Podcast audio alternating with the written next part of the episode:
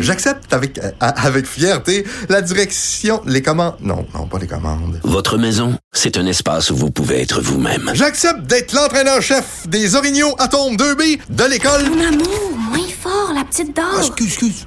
Tu parles à qui? Elle mérite d'être bien protégée. Et vous méritez d'être bien accompagné. Trouvez la protection la mieux adaptée à votre maison avec Desjardins Assurance et obtenez une soumission en quelques clics sur desjardins.com.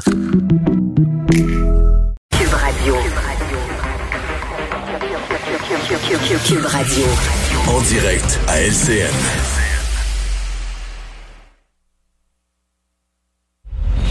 Salut Richard. Salut Jean-François.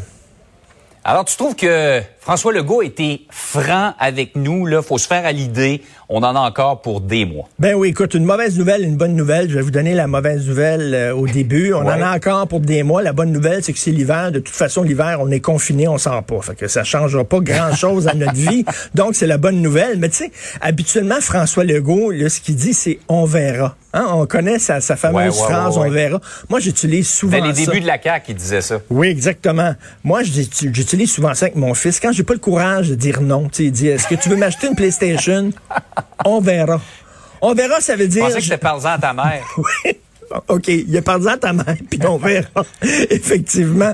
Donc là, il a dit non. Écoutez, écoutez, il nous a regardé dans les yeux, puis il a dit ça va être long, ça va durer quelques mois. Il va falloir apprendre à vivre avec le virus. Par contre, on lui a dit à Noël, est-ce que ça va être correct? Et là, il a dit on verra à Noël, on se rendra là, Ouais. euh, c'est dans quelques mois.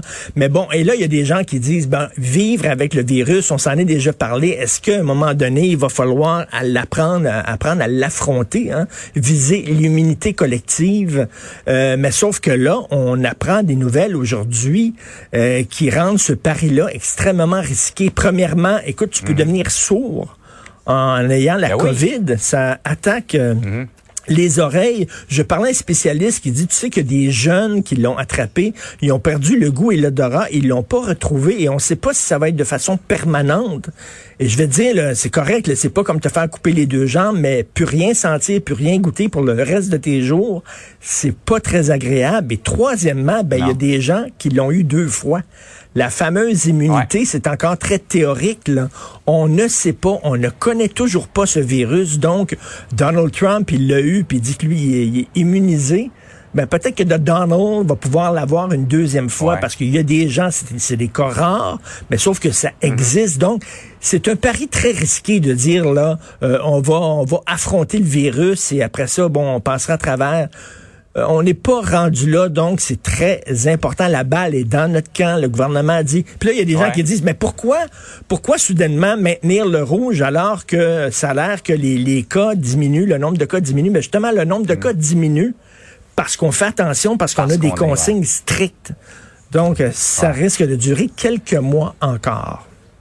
Il se dit beaucoup de choses sur la façon de gérer de ce gouvernement-là. Oui, il y a eu des erreurs, des Oui. grosses erreurs, il y a eu de mauvais calculs, mais en même temps, on apprend en direct. On le connaît, on connaît pas la bibite complètement. Euh, Exactement. il faut prendre certaines décisions. C'est c'est pas évident. euh, C'est le principe de, précaution qu'il faut prendre parce qu'on n'en connaît pas Ouais. suffisamment sur ce maudit virus-là. Ça a l'air que même, ça, il peut survivre plusieurs heures sur des objets. Il y a des gens qui disent non. Bref, Ouais. il n'y a pas de consensus scientifique. D'ici là, soyons prudents. Ah ouais.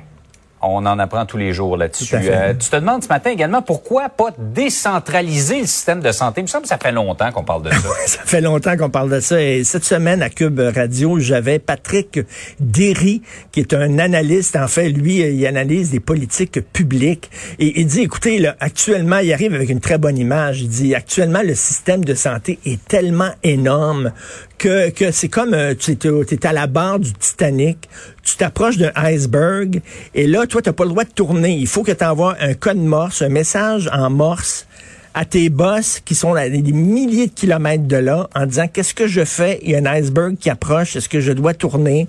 Eux autres euh, vont te répondre deux heures plus tard. Tu as le temps de faire boum puis de rentrer dans l'iceberg. Et lui, ce qu'il dit, c'est pourquoi il y a des directions de santé publique régionales. Il y en a dans chaque région. Il y a une directrice de santé publique à Montréal. Pourquoi on laisse pas ces gens-là euh, décider par eux-mêmes quelles sont les mesures appropriées pour leur région? Et euh, écoute, le débat a lieu en France aussi. Je lisais récemment, les gens de Marseille sont tannés, ils disent à Paris, vous prenez des décisions pour l'ensemble du pays, alors que chaque région a vraiment euh, ses spécifiques, ses problèmes, c'est- et on connaît notre région, on est là, on est là sur le terrain. Rappelez-vous, lorsque Daniel McCann était ministre de la Santé, les gens sur le terrain disaient, hey, il y a des déplacements d'un CHSLD à l'autre. Elle disait, non, non, non, il n'y en a pas, c'est terminé. Mais elle est en haut de la machine. Elle voit pas ce qui se passe en bas.